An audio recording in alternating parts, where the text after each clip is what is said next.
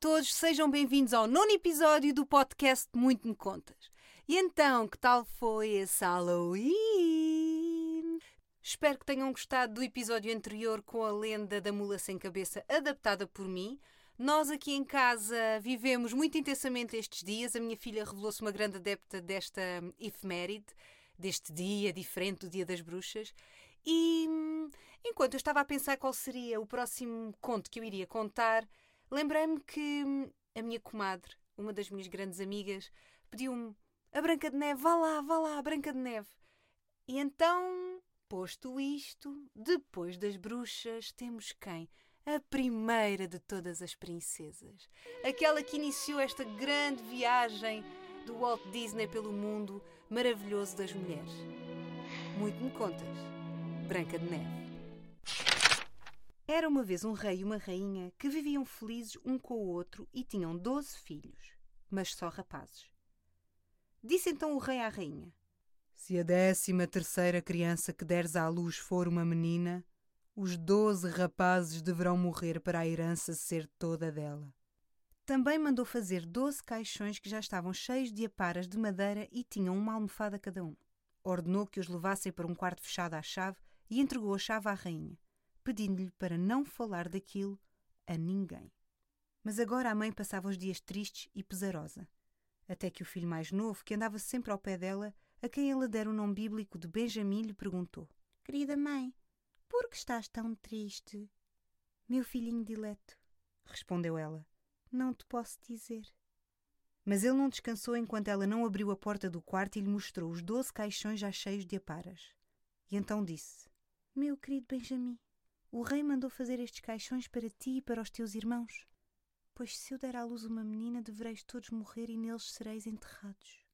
E como chorava enquanto lhe contava, o filho consolou-a, dizendo: Não chores, querida mãe. Saberemos arranjar-nos juntos, haveremos de nos salvar. Mas ela disse: Vai com os teus onze irmãos para a floresta.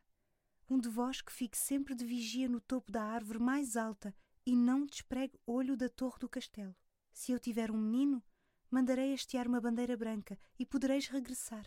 Se eu der à luz uma menina, mandarei hastear uma bandeira vermelha, e nessa altura fugi tão depressa quanto possível, e que o bom Deus vos proteja. Todas as noites me levantarei para rezar por vós, no inverno para que vos dê lume quente e no verão para que o calor não vos consuma. Depois de dar a sua benção aos filhos, eles partiram para a floresta. Um deles ficou de vigia no topo do carvalho mais alto, de olhos postos na torre. Passados onze dias, coube a Benjamim ficar de sentinela, e ele viu que hasteavam uma bandeira na torre, só que não era a bandeira branca, mas a vermelha com cor de sangue, anunciando que teriam de morrer. Ao saberem disso, os irmãos encheram-se de raiva e exclamaram: Morrer por causa de uma menina? Vamos vingar-nos! Juramos que sim! Sempre que virmos uma menina, faremos correr o seu sangue vermelho. Depois de se embranharem cada vez mais na floresta e nas suas profundezas, no mais sombrio dos seus recessos, encontraram uma casita encantada que estava vazia. Disseram então: É aqui que vamos viver. E tu, Benjamim, que és o mais novo e o mais fraco, ficarás a tomar conta da casa enquanto nós saímos em busca de comida. E assim andavam pela floresta. E caçavam lebres e viados selvagens e pássaros e pequenas pombas e tudo quanto desse para comer. Levavam a caça a Benjamim que tinha de a preparar para lhes saciar a fome. E assim viveram dez anos naquela casita e o tempo não lhes custou a passar. A menina que a rainha dera à luz tinha crescido. Era bondosa, bonita e tinha uma estrela dourada na testa. Certa vez, fizeram uma grande lavagem de roupa no palácio e ela reparou que havia doze camisas de homem e perguntou à mãe: De quem são estas doze camisas? Ao pai ficam demasiado pequenas. A rainha respondeu com pesar: Querida filha, pertencem aos teus doze irmãos. E a menina perguntou: Onde estão os meus doze irmãos? Que nunca ouvi falar deles? E respondeu a mãe: Só Deus sabe onde estão. Erram pelo mundo. E levou-a pela mão ao quarto fechado à chave. Abriu a porta e mostrou-lhe os doze caixões com as aparas e as almofadas. Estes caixões estavam destinados aos teus irmãos, mas eles fugiram em segredo antes de tu nasceres. E contou-lhe tudo o que se passara. A menina disse então: Querida mãe, não chores mais.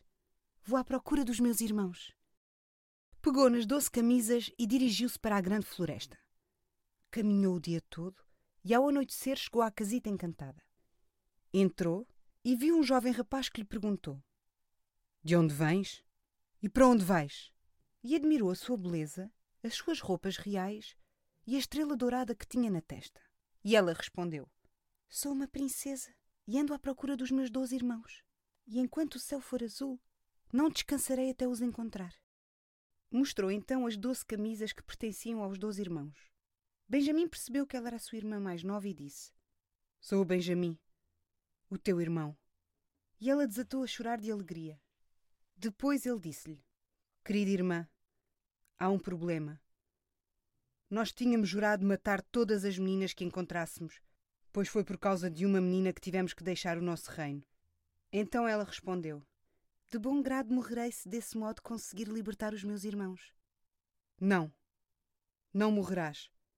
Esconde-te debaixo desta cuba até os meus irmãos regressarem. Hei de conseguir convencê-los. Ela assim o fez. À noite, os irmãos voltaram da caça e o jantar estava pronto. Enquanto comiam sentados à mesa, perguntaram: O que é que há de novo? E o Benjamin respondeu: Não sabem de nada? Não, responderam eles. E ele continuou: Vocês que estiveram lá fora na floresta e eu que fiquei em casa sem mais do que vocês? Então conta-nos! pediram eles. Prometem não matar a primeira menina que encontrarem? Prometemos, responderam todos. Teremos piedade dela. E agora conta lá. Então ele disse: A nossa irmã está aqui. E levantou a cuba e apareceu a princesa, com as suas vestes reais e a estrela dourada na testa. Era muito bonita, muito delicada e muito elegante. Foi uma alegria. Todos a abraçaram e beijaram e ficaram a gostar dela do fundo do coração. Ela ficava agora em casa e ajudava Benjamin nas lides domésticas. Os outros onze irmãos abalavam para a floresta. Caçavam animais selvagens, veados, pássaros e pombas, enquanto Benjamin e a irmã se encarregavam de cozinhar a caça. Todos viviam em harmonia. Comiam, bebiam, divertiam-se imenso. Mas a casita assombrada tinha um pequeno jardim onde cresciam doze lírios, também conhecidos por estudantes. A menina quis agradar aos irmãos e colheu as doze flores para lhes oferecer ao jantar. Mal as colheu, os doze irmãos transformaram-se em doze corvos que voavam agora pela floresta fora. E a casa e o jardim desapareceram. A pobre menina estava agora sozinha no meio da floresta. E olhando em torno, viu uma anciã ao seu lado que lhe disse: Minha menina, o que foste fazer? Por que não deixaste estar as doze flores brancas? Eram os teus irmãos e agora ficaram para sempre transformados em corvos. A menina respondeu chorando: E não há maneira de os libertar? Não, respondeu a anciã. Nenhuma neste mundo, a não ser uma. Mas é tão difícil que não conseguirias fazê-lo, pois terias que ficar muda durante sete anos sem poderes falar nem rir. E bastaria que proferisses uma só palavra na última hora desses sete anos para ter sido tudo em vão. Então a menina disse para consigo: Vou conseguir libertar os meus irmãos. Subiu para cima da mais alta de todas as árvores e começou a fiar, sem nunca falar e jamais rir. Ora, sucedeu que um rei andava à caça na floresta e tinha um grande galgo. O galgo correu para a árvore onde estava a menina e desatou a saltar, a latir e a ladrar. O rei chegou lá e viu a bela princesa de estrela dourada na testa. De tão encantado que ficou, perguntou se ela queria casar com ele. Ela não respondeu, mas fez um ligeiro aceno com a cabeça. Então ele próprio subiu à árvore, desceu com ela ao colo, montou-a no seu cavalo e levou-a para o castelo. Celebraram o casamento com grande pompa e alegria, mas a noiva nunca falava, nem sorria. Passado um par de anos, os dois continuaram felizes e juntos. Mas a mãe do rei, que era uma mulher má, começou a falar mal da jovem. Disse ao rei: É uma mendiga zeca ruim a que trouxeste cá para casa. Sabe-se lá as velhacarias que ela não faz à socapa. Se é muda e não pode falar, podia ao menos sorrir, por uma vez que fosse. Mas quem não ri é porque tem consciência pesada. O rei de início não queria acreditar naquelas palavras. Mas a mãe insistiu tanto e culpou-a tanto com tantas coisas más que o rei acabou por se deixar convencer e condenou a rainha à morte. Acendeu-se então uma grande fogueira no pátio do castelo, onde seria queimada viva. O rei estava a assistir à janela de lágrimas nos olhos, pois ainda a amava muito. A rainha já estava atada ao poste e o fogo estava prestes a lamber-lhe a roupa com as suas línguas vermelhas, quando os sete anos chegaram ao fim. Nesse instante, ouviu-se um frémito de asas e apareceram a voar doze corvos que desceram rumo à terra. E mal tocaram no chão, tornaram a ser os doze irmãos que ela conseguira libertar. Dissiparam o fogo, apagaram as chamas e libertaram a irmã. Beijaram-na, abraçaram-na, agradeceram.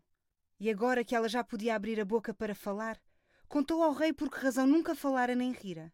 O rei regozijou com a sua inocência e os dois viveram juntos e felizes até ao fim dos seus dias.